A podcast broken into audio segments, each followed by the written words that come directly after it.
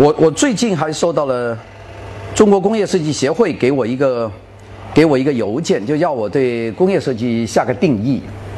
那个这个事情好像我是在一九一九八几年就开始叫我做这个事，搞到现在还还在还在做这个事。我我想这个其实定义越来越难做啊。原来就说这个什么叫设计，什么叫工业设计，大家可以。上网去查这个维基百科，或者查我们的百度，或者查中国大百科全书、大不列颠百科全书、辞海，大概都都对这个东西有定义。那么这个定义其实比较大的，我我这里就有，呃，我自己写的一段。我们说，首先这个设计这个字其实是一种 planning，就是一种一种计划。我们老是说设计设计设计，呃，你做什么事情你要解决这个问题。你利用一个工具，那基本上就是一个设计。我们说有些人讲设计最简单的一个一个设计，就是说你每天这个人起床以后到晚上睡觉以前，你这今天做什么事，其实就是一个设计过程。你你怎么去摆布这些事情？你看见一个马路，比方说我们就到那个威尼斯人酒店去，你怎么去？有很多走法。你走到那个圆圈，你是走左还是走右？是用电动扶手梯呢，还是用这个呃电梯？它其实也是一个设计。所以其实人类。我估计人类没有语言以前已经有设计活动了，就是你要抓一个动物，你要想很多办法，然后开始才想到你要做一个工具。这个工具当然也是一个设计过程。设计过程就是人类大概为了满足自己的，呃，一个一个欲望或者一个功能的需求，他所做的一系列的这个规划性的活动，这个就叫设计。所以设计是一个，呃，人有生以来就有的东西。但人有一点不同，就是人会改造世界，改造物质的对象，去做出一个工具去完成这个任务。这个过程呢，就更多是我们具体的到设计。如果我们要用一种符号去表达一种意思和一种方向和一种形象，这就是就是平面设计，是吧？如果你要做一件用一个东西做成自己的掩体，可能就是服装设计。啊，你要做出一个掩。闭眼的一个东西，那把这个东西用一些构造把它做成，这就是建筑设计，大概是这样。所以这里有一大堆。那么英语的描述比较笼统啊，叫 design is the planning that lays the basis for the making of every object or system。那这两个，design is the planning。首先，design 是一种 planning，一种计划啊，一种计划，that lays the basis。建造了一个基础，lays the basis，建造了一个基础。为什么建造基础呢？For making every object，是建造所有的这个对象，这 object，你建所有的对象，做一支笔，做一个桌子，都是都是一个 making of every project。大家记住是个 making，是个 making，是制作，或者是 system，不一定是 object，也可能是一个体系。这这这是。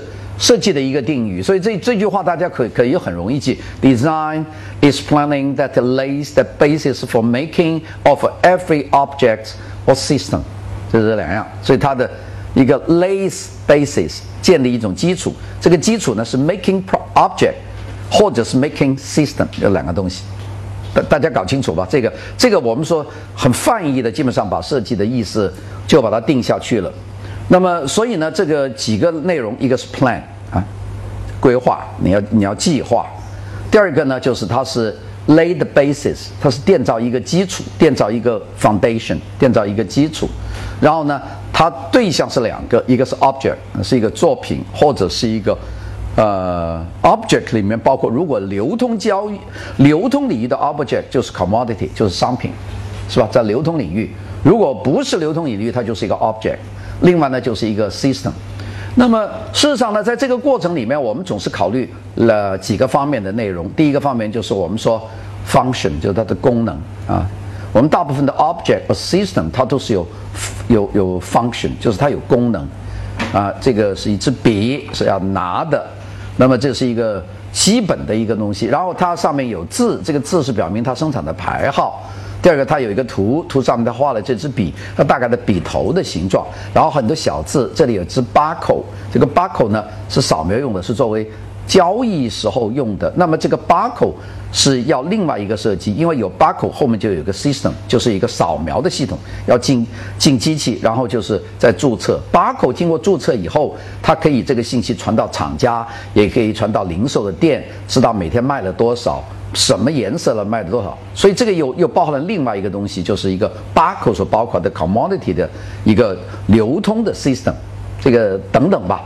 那个头这个颜色说明它是蓝颜色的，所以这边有红颜色的。这个这个就是一个我们说我们的很简单一个设计，设计的东西它里面包含了有有这么多内容的部分啊。这个是 function 它的功能。那么除此以外呢，它还有一个东西就是它不能太难看。你说这次东西如果只有红颜色有这个字，它它可以做的，呃，比方说长很多，含的墨多很多。但是如果这么长的话，它很不好用，也很不好看。就功能上面，或者短很多，可能拿起来很方便，但是写一下就干掉了。它功能上不好，并且呢，那个手不不好看。为什么这个东西要做得这么长呢？其实跟这人的手有关系，就是不管多大的人，他的手是这样，人的这个感觉。我们拿到手上就很舒服，因为这边我可以放在这里，这可以支持我的虎口可以支持住。这个其实是人体的需求所达到的一种 aesthetic，就是一种审美。审美，人类总是这样的，先解决功能，然后再解决审美。那我们说古代的人可能见到一个动物，拿一块石头把它砸死了，这是一种方法。后来发现这个石头砸。只能把它砸晕，完了以后你还要用牙去把它咬，把这个动物咬死，很麻烦。后来就找到了比较尖锐的石头，用这个尖锐的石头去打那个动物，就能够把动物砍伤。后来发觉这个尖锐的石头，它往往的就只有一个尖面，那不行，就拿两块石头去敲打，就把这个石头的尖面打成一个一个像斧头一样的刃，那就最早的石斧，这就已经解决了。然后发觉石斧用手去打，这个人的手臂作为杠杆。这个不够力，所以呢，就学会了用一条木头把这个石斧绑在木头上面，用皮革把它绑在一起，就变成了一个斧头。这是第一第一部分，就解决了所有的功能问题。但是很快大家觉得这种斧头不好看，所以大家就会慢慢的把这个斧头它做的比较修整一些。那我们看这个，这个其实就是一个过程。我们看这个，最早可能人类就是拿着一个石头。去砍，然后呢，然后呢，慢慢会选选择了一个斧头，然后呢，在这个石斧上面，我们知道，然后后面加个棍子，用绳子把它绑起来，对吧？这是石斧。后来发觉，哎呀，我们可以把它打磨，这有个洞，这可以绑起来，再来这个就，所以他们就学会了蛮那蛮多东西。你说这个对称和不对称，在功能上有多大区别？没多大区别。为什么要对称呢？因为对称好看。的和谐，然后慢慢就学会在材料上进行选择。比方说，他们找的时候最早的是一般的石头拿到就行了。后来发觉有些石头特别坚硬，像砂岩打两下就缺了。然后知道哦，火成岩比较好，火成岩比较难加工。那慢慢的去敲，那么最后发觉还有些石头呢，它有颜色，比较透明。所以最早的石斧我们发现过玉斧。最早的玉并不是一种什么贵重东西，就只不过是一个是坚硬，第二个它特别好看。你说绿颜色的斧头，那比一块灰颜色花岗岩的斧头就好看。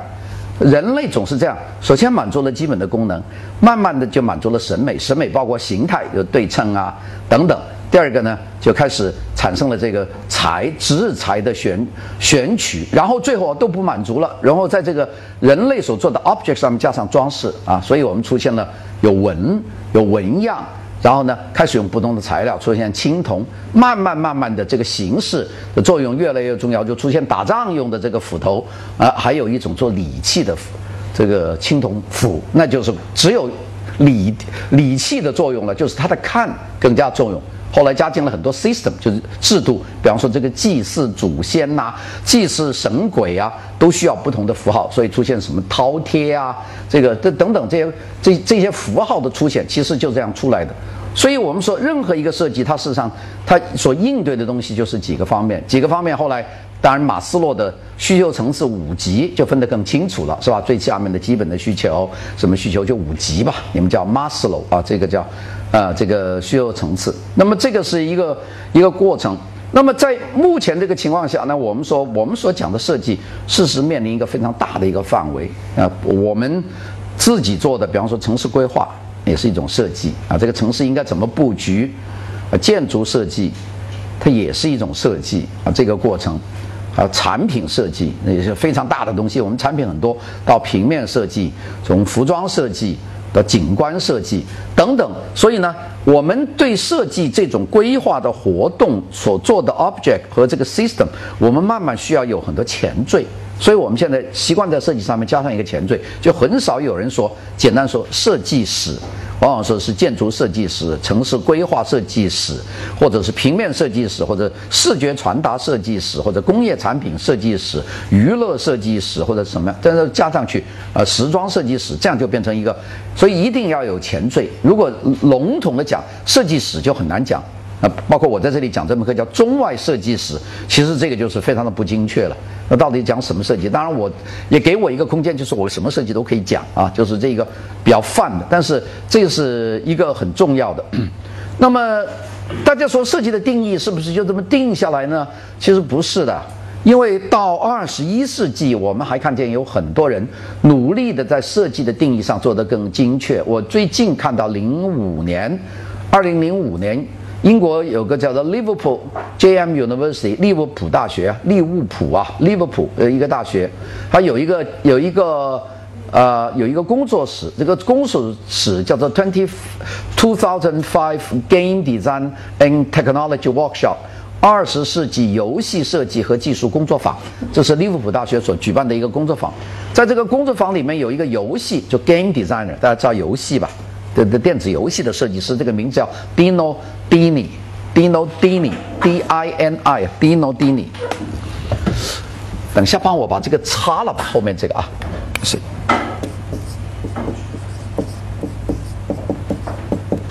这个 Dino Dini 啊，这个 Dino Dini 呢，他呃做了一个，我就是呃一零年看到的，他这个这个说法啊，他就认为呃讲了几点，他说。这个设计是所有的人类创造出来的形式的基础结构。他特别讲的基础结构，就是就叫做 basic 啊，basic structure of all possible creative form。他讲了这一点，所有我们人类创造出来的这个形式的一种基础结构。他讲了一个结构这个字，那就不是说一个 object，而是一个结构。那么，所以呢，他说，不管是产品的本身、电子游戏、消费产品，还有人生规划，都是都是一种结构的服务。所以他讲了很多。那么他就将这个设计定义是，他讲的话叫做 management of constraints，constraints 这种限度啊，就叫 limits，叫 constraints。他就他把这个叫成 management of constraints，他认为这个设计。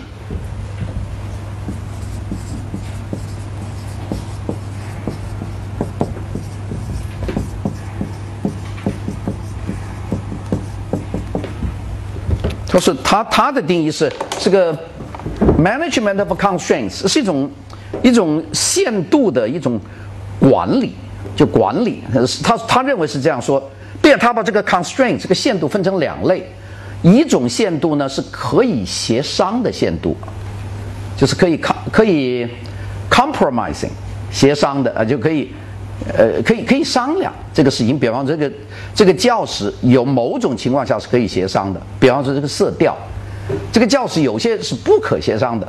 比方说这个这个整个教室不能用非常刺激的颜色，不能用除了白色、灰色以外的纯色。比方说全黄的、全红的，这个叫做不可呃不可协商的限度，就是学学校不能这样，这是一个限度。但有一种呢。是可以协商的限度，比方说这个灰灰度，我们这桌子都是灰的，灰成什么样可以商量，那它的它的范围，但是它它不是无限的。你如果灰成差不多是黑黑灰，那就根本不能商量了，因为这个教室不能够这么用，是不是绝对不能也不一定啊。所以这个所谓的可以协商的这个范围，它是因因具体的情况而定的。那么这个他他是认为有两种，他这个有一个话。呃，讲了，他说这个设计的程序第一步就是界定限度，就是 constraints，这个限度你界定一下。比方说一个学校，它的色彩和形式的限度是什么东西，你要界定。